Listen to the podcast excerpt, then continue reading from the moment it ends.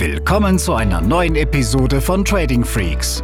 Hier bekommst du tägliche Trading-Tipps und das nötige Fachwissen für deinen Weg zum erfolgreichen Trader.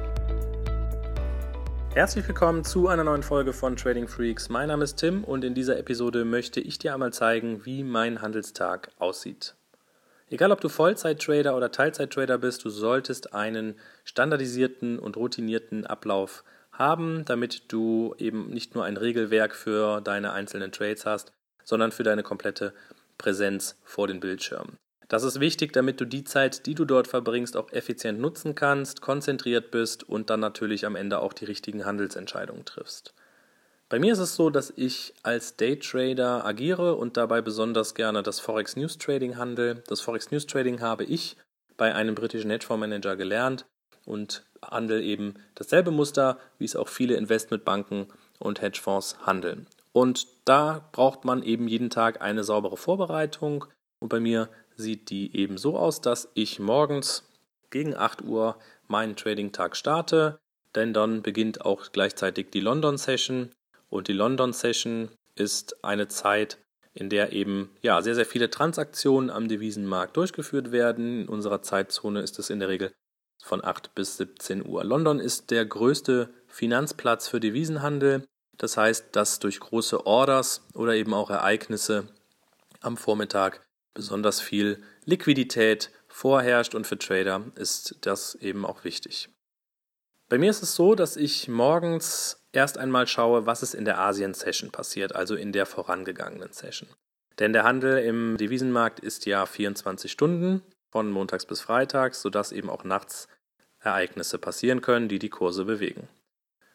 In der Asien-Session solltest du auf den Australian Dollar und den japanischen Yen achten, denn beide Währungen gehören zu den G8-Währungen, die eine gute Liquidität und gute Handelschancen mitbringen. Wenn also schon über Nacht Wirtschaftsdaten veröffentlicht wurden, die Überraschungen gebracht haben zu diesen beiden Währungen, dann kann man das auch in der London Session ganz gut verwerten.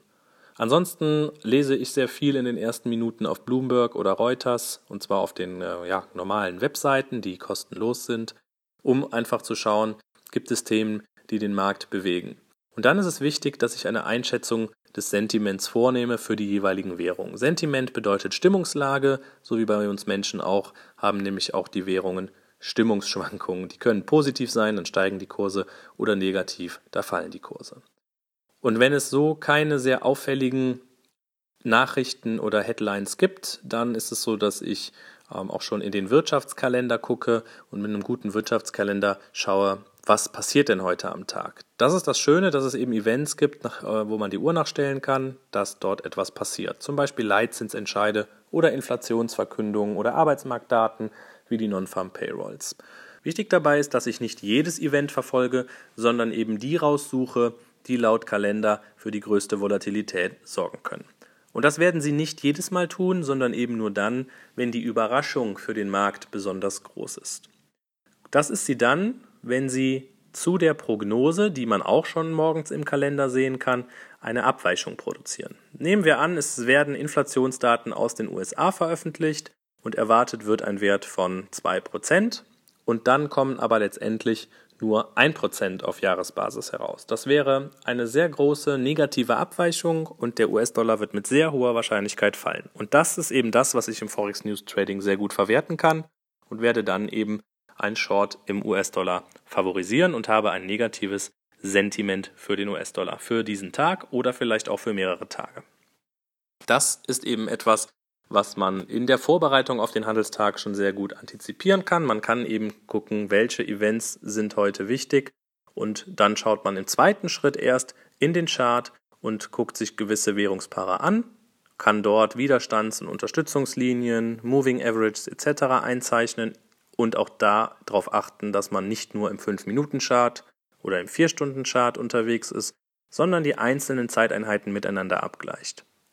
Wenn ich weiß, dass an diesem Tag wichtige Zahlen für den US-Dollar vorliegen, dann schaue ich mir verschiedene Währungspaare an, in denen der US-Dollar beteiligt ist und gucke eben, wo Charttechnik, aber auch fundamental die besten Setups vorliegen. Fundamental gesehen ist es so, dass ich eine starke Währung gegen eine schwache Währung handeln möchte, denn Wir handeln ja immer Paare, das heißt, wir kaufen eine Währung und verkaufen zeitgleich eine andere Währung. Und dann ist es eben so, dass ich mir eine starke und eine schwache Währung heraussuche und diese dann eben gegeneinander handle. Und da spielt das Sentiment eine wichtige Rolle. Das kann auch sein, dass es vielleicht vom Vortag schon gewisse Währungen mit starkem oder schlechtem, also negativem Sentiment gibt oder dass sich das dann über den Tag entwickelt. Wichtig, du hast vielleicht bemerkt, dass ich erst als allerletztes in den Chart gucke und dass ich immer damit beginne, die fundamentale Seite zuerst zu durchleuchten. Das ist wichtig in meinem Trading Setup, dass ich die fundamentale Komponente als eben auch dann die Charttechnik mit hinzuziehe. Ich würde aber niemals einen Trade nur auf Basis der Charttechnik machen. Und das solltest du eben auch mal hinterfragen, denn gerade im Forex-Markt gelten andere Gesetze als im Aktienmarkt und deshalb spielt hier die fundamentale Komponente eine wichtige Rolle. So werde ich dann eben durch meinen Handelstag begleitet. Parallel habe ich ein professionelles Newsfeed über einen Anbieter, der nennt sich Ransquawk und habe dort dann eben auch über den Handelstag gesehen immer wieder Nachrichten, die für mich wichtig sind und wo ich entscheiden muss, ist das eine Nachricht, die einen Trade rechtfertigt, weil es eine Überraschung für den Markt ist.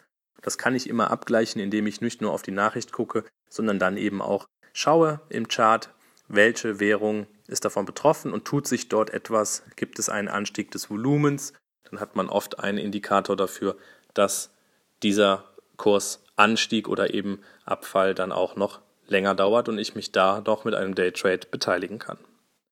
Ja, so sieht mein Handelstag aus. Der wird dann gegen 17 Uhr schon ruhiger und in den Abendstunden handle ich in der Regel nicht mehr, denn die Wirtschaftsdaten, das wirst du sehen, werden sehr oft zwischen 8 Uhr morgens und 16 Uhr veröffentlicht in unserer Zeitzone.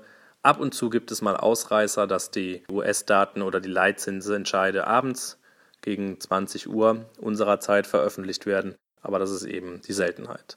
Und so solltest du auch schauen, dass du für deinen Trading-Stil und für deine Strategie ja eine Routine entwickelst, wie du vorgehst. Das solltest du jeden Tag machen und dann die Märkte entsprechend screenen.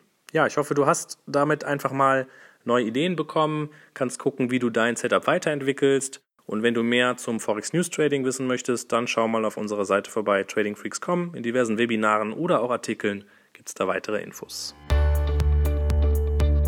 Diese Episode ist zu Ende. Abonniere diesen Kanal für noch mehr Trading-Tipps und schau vorbei auf tradingfreaks.com.